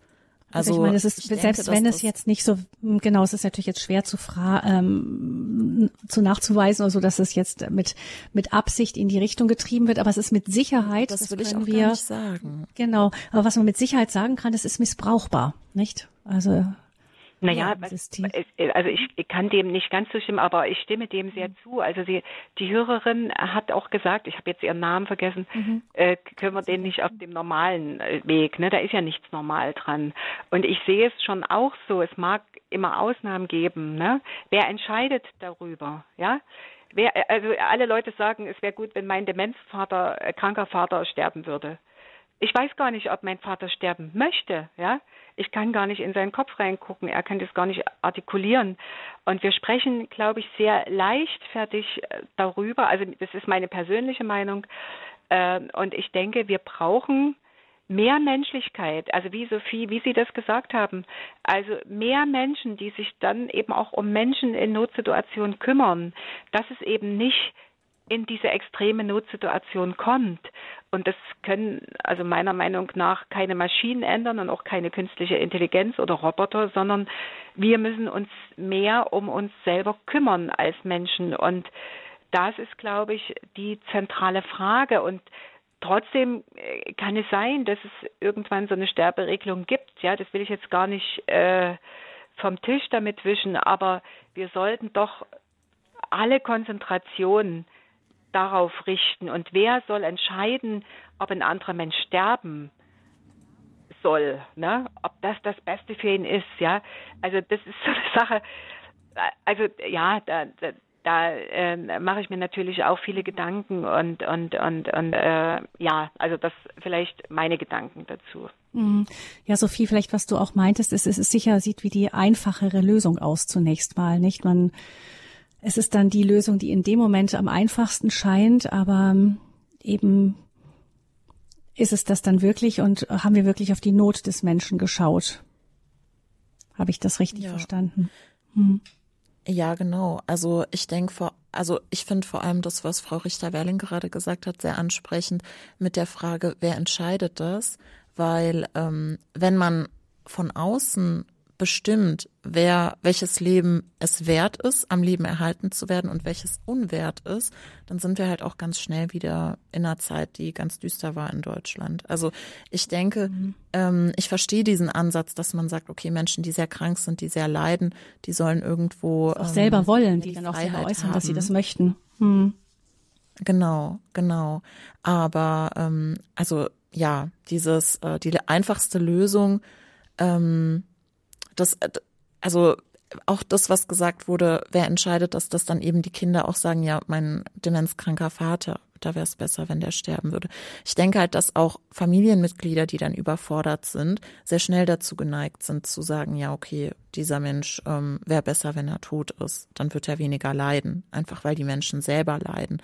Und ich denke, dass das so heikel ist, dass ich persönlich lieber hätte, man ist ein bisschen zu vorsichtig als zu unvorsichtig, weil dass ein Leben ausgelöscht wird, das eventuell noch Potenzial zur Besserung hätte, das fände ich schon sehr schade. Hm. Ja, ich meine, aber das Thema, Frau Zirkel, vielleicht darf ich Sie dann auf die Sendung am 19. November verweisen. Da werden wir genau dieses Thema nochmal gezielt angehen. Eben die Frage, gibt es einen frei gewählten Tod? Geht das überhaupt? Was bedeutet das? Mein Tod, meine Entscheidung ist dann das Thema. Da möchten, werden wir diese Frage nochmal genauer vertiefen. Heute wollten wir uns mehr tatsächlich auch etwas auf die Suizidprävention konzentrieren und darauf die Frage, warum wollen Menschen überhaupt in den Tod gehen und wie können wir darauf gut reagieren. Aber danke für Ihren Anruf und dann hören wir einen Hörer, der uns aus Oberhausen anruft. Grüß Sie Gott, guten Abend. Schönen guten Abend. Ich äh, wollte kurz äh, skizzieren. Ich habe seit äh, drei Jahren ungefähr äh, ein Trauma und äh, habe verschiedenste äh, Krankheiten bzw. Beschwerden und äh, kaum ein Arzt nimmt äh, die Beschwerden äh, richtig ernst. Äh, das äh, finde ich also sehr, sehr bescheuert. Ich war bestimmt bei zehn verschiedenen Ärzten mhm. und, und Untersuchungen im Krankenhaus und so weiter und so fort. Und ja, man kann organisch nichts finden. Dann ist also ja die Therapie in den Sternen, sage ich jetzt mal. Sie haben bestimmt einen Grund, warum Sie mit dieser Geschichte zum Thema auch Suizid anrufen. Ja, ich hatte vor äh, circa einigen Wochen äh, so eine äh, schwere Kopfschmerzen und Kopfdruck mhm. und äh, Schwindel, äh, dass mir der Kopf fast geplatzt ist und da äh, kam mir so, also Suizidgedanken. Also mhm. in, in, der Not. Äh, ich habe dann zu Beruhigungstabletten ge gegriffen. Mhm. Ja, also eine Krankheit, die einen schier aus der Haut fahren lässt. Ja, jemand holt Luft, Luft gerade. Also mir äh, kommt das sehr bekannt vor, äh, dieser Zusammenhang von Körpersymptomen mit traumatischen Erinnerungen.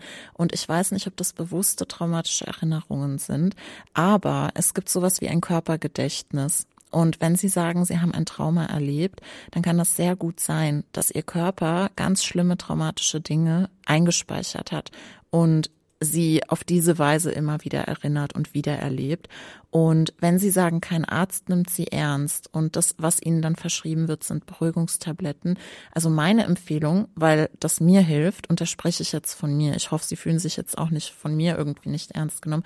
Aber die Psychoanalyse kann da sehr gut helfen, weil die solchen Dingen nämlich auf die Spur geht und ähm, solche Dinge so verarbeitet, dass sie wieder in Worten ausgedrückt werden können und das Körperliche, das geht dann mit der Zeit weg. Natürlich ist es gut, das zusätzlich auch medizinisch abklären zu lassen, aber Sie haben ja gesagt, Sie waren im Krankenhaus und haben vieles untersuchen lassen. Und für mich klingt das ganz stark nach einer Somatisierungsproblematik, nach einem Trauma. Und da kann man psychologisch ganz viel machen, selbst wenn dann noch ein medizinischer Rest bleibt. Aber das ist zumindest das, was ich aus Erfahrung kenne. Als Spur. Ja, danke. Sagt Ihnen das etwas? Ja, ich würde dem nochmal beipflichten und, und äh, sagen, wenn Sie, das kann ja wiederkommen, dass Sie Suizidgedanken haben. Ne? Sie haben das gerade geschildert. Ähm, also eine Möglichkeit ist, es ist nur eine Möglichkeit, die ich eben auch von anderen Menschen kenne, die sich eingewiesen haben, das können sie machen, ja, sie können sich auch wieder ausweisen, aber dass da eben auch nochmal psychosomatisch geschaut wird, ne? Äh, was ist da eigentlich? Weil äh, so ein Leben in so einer Not, wie Sie das schildern, das ist ja nicht unbedingt ein lebenswertes Leben. Ne? Und deshalb äh, vielleicht nochmal die Empfehlung, ne, auch äh, das zu schildern, das ist schon alles Mögliche abgeklärt und so weiter, da ist nichts, aber doch nochmal psychosomatisch auch zu gucken und das, was eben so viel, was Sie gesagt haben, äh, und das wäre im Zuge so einer Einweisung, ne, äh, äh, wenn man sehr starke Suizidgedanken hat, äh, ne, wenn Sie dann sagen, ich möchte, dass das abgeklärt wird, weil das eben auch daran gekoppelt ist, ne, dass das wirklich nochmal ernst genommen wird und geguckt wird äh, was da bei ihnen los ist und dass sie nicht resignieren sollten. So was dann eben auch schnell der Fall ist, wenn sie sich so lange schon damit rumschlagen. Das wäre noch eine Idee oder ja, möglicherweise für sie. Dass man eben aufgrund der Suizidgedanken eben genau. sagen kann, genau. das und das ist jetzt ist dann wirklich nochmal ein abgeklärt psychischer wird. Grund und da können jetzt die Psychologen wirklich auch mal drauf gucken. Ich weiß nicht, äh, hilft Ihnen das irgendwie weiter? Ja, danke. Gut. Dann wünschen wir wirklich von Herzen alles Gute, Gottes Segen dazu Ihnen und hören als nächstes eine Frau Cornelia aus Heiligenstadt. Auch Sie, grüß Gott, guten Abend. Ja, grüß Gott. Ja, mein Name ist Cornelia. Ich war 2005 in einer Zwölf-Schritte-Klinik wegen, ich bin eine Angehörige von Alkoholikern und jetzt bin ich auf so einem schönen spiritu spirituellen Lebensweg und habe jetzt auch das, was ich jetzt gehört habe von Ihnen, äh, wunderbar aufgenommen. Nur meine Frage ist jetzt, äh, damals, als ich äh, noch bei meinem Ex-Ehemann trinkenden Alkoholiker war, ähm, Sie haben da jetzt noch nicht von gesprochen, aber ich sage mal, äh, dieses Selbst, Selbst, äh, also Suizid. Ich war viele Jahre im Außendienst. Ich bin immer wieder neben der Straße gelandet und äh, ich hatte dann nicht große Unfälle, aber ich habe immer gemerkt, mich zieht es irgendwie weg. Äh, und ich sage mal, wir sprechen von der Familienkrankheit, Alkoholismus. Und die Angehörigen sind dadurch mit betroffen und auch krank geworden, sage ich mal. Ähm, nun meine Frage, inwieweit helfen auch Selbsthilfegruppenarbeit in dieser Depress Depression? Dann gehe ich ganz oft in die offenen AA-Meetings, bekomme mit, dass diese Alkoholiker, trockenen Alkoholiker, äh, meinetwegen auch von Depressionen sprechen. Inwieweit kann man dann auch sagen, äh, das da, oder inwieweit ist so ein Mensch zu erreichen, wenn man hört Depressionen und dass es dann auch Hilfe gibt, nicht nur die Selbsthilfegruppen oder helfen auch, es reicht das mit einer, einer Selbsthilfegruppe. Ich meine, Sie haben jetzt schon viel beantwortet, ähm, aber ich glaube, das sind Aspekte, das sind jetzt einige Aspekte gewesen, ne? aber vielleicht gibt es da auch eine Antwort. Äh, als dann möchte ich noch mal darauf zurückkommen, mein Ex-Ehemann, äh, wenn jemand eine Pistole hat und man weiß ja gar nicht, was passiert und was der vorhat damit, äh, sollte man da auch schon irgendeine Reaktion zeigen? Vielen Dank, das war's. Hm. Gut, das waren ein paar Fragen. Ich sortiere mal vielleicht. Ähm, die erste war eben, Selbsthilfegruppen, sind das ein guter Weg und was kann darüber hinaus helfen? Wenn dann eben auch von, also vielleicht eine Selbsthilfegruppe, ab wann ist eine Selbsthilfegruppe überfordert vielleicht auch? Naja, wenn, ähm, äh, also die, die Hörerin hat ja geschildert, dass sie Angehörige ist, ne? Und dass das in der Familie äh, sicher häufiger vorgekommen ist oder in der Familiengeschichte, äh, die Suchterkrankung, äh, Alkoholismus. Ähm, das ist erstmal richtig, ne, dass die, dass das äh, natürlich für die Angehörigen auch sehr, sehr schwer ist, das auszuhalten, das mitzuleben. Äh, viele werden co-abhängig. Ne? Äh, da sind Selbsthilfegruppen sehr, sehr wichtig, aber es kann auch sein, man braucht selber eine therapeutische Begleitung, ne? äh, weil die Not so groß ist. Ja, und äh, vielleicht nochmal, äh, Sie hatten ja auch den Zusammenhang, äh, liebe Hörerin, ich habe ja Namen jetzt nicht zwischen, also Sie hatten Cornelia. die mhm. nochmal erwähnt und die Suchterkrankung. Es ist häufig so, dass eben äh, Suchterkrankungen drüber liegen über psychischen Erkrankungen, weil viele Menschen eben versuchen, die in Not sind, sich selbst zu medikamentieren. Ne? Und da ist Alkohol das Suchtmittel Nummer eins nach wie vor. Das heißt, dass man sich beruhigt, den Stress sozusagen senkt oder äh, sich im Antrieb wieder steigert, ne? je nachdem. Deshalb äh, liegen unter Suchterkrankungen oft andere psychische Erkrankungen, eben wie klassischerweise die Depression, Angststörung, vielleicht auch Zwangsstörung, aber eher so die Angst und die Angst und die Depression, also wie Sie geschildert haben, so dass mehrere Erkrankungen dann schon vorliegen und die Suchterkrankung oft darüber liegt und es eben auch nicht so einfach ist, das zu behandeln, ne? wenn also äh, mehrere Störungen äh, vorliegen. Und das ist natürlich eine riesengroße Belastung. Und die Betroffenen brauchen dann äh, ja dringend professionelle Hilfe. Ne? Das ist klar. Äh, also da, für die würde dann eine Selbsthilfegruppe, ne, wenn die Krankheit akut ist, wahrscheinlich überhaupt nicht ausreichen, sondern sie brauchen professionelle Hilfe, dass das erstmal festgestellt wird und eben auch gut äh, ein Behandlungsplan gemacht wird. Was bedeutet das? Welche Therapie, welche Medikation und so weiter und so fort. Also wenn ich Sie richtig verstanden habe, weil Sie haben so viele Aspekte angesprochen, äh, aber so viel vielleicht als erstes dazu. Ja, genau. Und dann kam noch die Frage nach der nach der Schusswaffe. Ist das, wenn jemand ähm, eventuell äh, eben Alkohol, Depression und dann eine Schusswaffe im Haus ist, weil er vielleicht, keine Ahnung, beim Schützenverein ist oder so, ähm, ist das schon Grund, Alarm zu schlagen? Naja, wenn ich äh, einen Partner hätte, wo das so wäre, würde ich schon äh, das Schlimmste denken, ja. Mhm. Und äh, da ist es gut, das anzusprechen. Ja, also äh, Waffenbesitz ist ja insgesamt eine sehr schwierige Sache, finde ich. Ähm, ich würde das ansprechen gegenüber der Person ganz deutlich, hast du vor, dich umzubringen? Oder vielleicht uns, deine Angehörigen, ja? Äh, ich würde das ansprechen und das ganz klar Gibt klären. Es eine Chance, dass das ein gutes, dass das, also dass der andere auch darauf ehrlich reagiert? Ich denke schon, es könnte eine Entlastung sein. Also wenn er das wirklich vorhat, sich selber umzubringen, äh, es könnte eine Entlastung sein ähm, wenn es wirklich so ist. Und es könnte auch eine Entlastung sein, dass er weiß, das wird hier alles genau beobachtet, die sehen das. Ja. Und die machen sich Gedanken, dass ich mir so eine Pistole gekauft habe oder zugelegt habe oder woher die auch immer ist. Äh, ich denke schon, auf jeden Fall. Und es wird zur Sprache gebracht, es wird nicht verschwiegen, es wird angesprochen äh, und dann kann man weiter sehen, was bedeutet das jetzt, ne? wie reagiert äh, der Angehörige. Also ich würde das auf jeden Fall offenlegen dass ich mir da große Sorgen mache um, um die Person selber und auch um uns als Familie. Würde ich ja. auf jeden Fall machen. Mhm. Und da spielt es keine Rolle, ob der noch der Mensch noch nass, Massealkoholiker ist oder nicht. Naja, was, was, was wollen Sie machen? Sie können es ja nur, äh, oder Sie, Sie gehen gleich zur Polizei. Das kann man natürlich auch machen. Also wenn man sich bedroht fühlt dadurch, mhm. wenn Sie sich als, als Familie, als Ehefrau ja. bedroht fühlen, dann können Sie zur Polizei gehen, ja, mhm. und da uh, um Schutz bitten. Mhm. Na, das ja, vielen auch eine Möglichkeit. Mhm. Ja, das war mir jetzt sehr wichtig. Ja, okay, danke schön. Ja.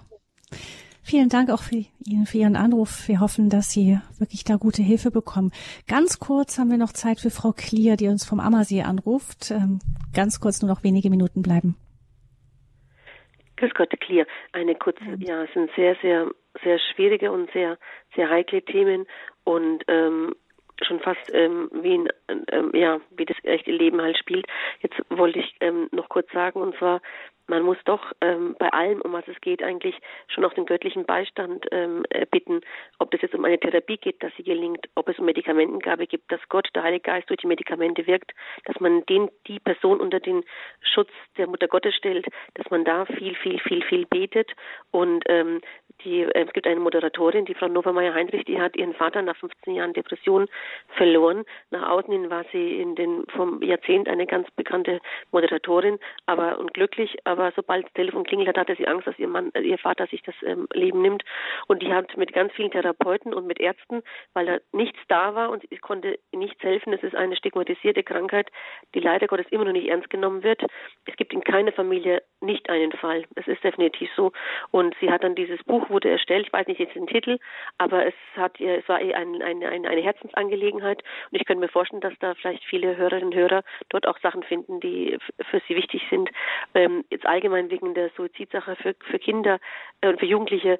Ähm, ich, ich denke einfach, dass es von Anfang an wichtig ist, dass man, das ist jetzt kein Vorwurf um Gottes Willen, nur das, was ich halt einfach sehe, auch als Mutter, dass, dass einfach ein Urvertrauen da ist zwischen Kind und, und, und zwischen der Vater und Mutter, dass man mit allem, wirklich mit allem, egal um was es geht, zu den Eltern kommen kann, dass man nicht die Angst haben muss, verstoßen zu werden ähm, oder oder das Haus verlassen zu müssen oder oder mit Prügel rechnen zu müssen. Man muss ein Urvertrauen haben, wie ein Küken, was sich unter das unter das Gefieder der, der das Hühnchen, äh, das Hähnchen, also das Plädoyer an die Eltern einfach auch, mhm, das ja. da den Blick drauf zu haben, dass man genau. Kindern dieses eine Resilienz, die dadurch entstehen kann, auch eine Resilienz. Ja. Wunderbar. Ja, vielen Dank. Vielleicht nochmal äh, Sophie zu dem Gedanken, es ist wichtig, alles eben unter den Segen Gottes zu stellen. Eine für dich ja persönlich auch eine große Kraftquelle. Auf jeden Fall. Also da habe ich mir auch sofort gedacht, Halleluja, Amen. das ist auf jeden Fall so. Und ähm, ohne Gott kann gar nichts sein. Ähm, es ist nur trotzdem so, dass Gott uns auch Arme und Beine gegeben hat ähm, wir sind kein Rumpf, der einfach nur davon lebt, von Gott gefüttert zu werden. Ein bisschen was müssen wir halt auch mit selbst dazu tun. Und sei es das Gebet oder sei es, dass wir eine Therapie aufsuchen.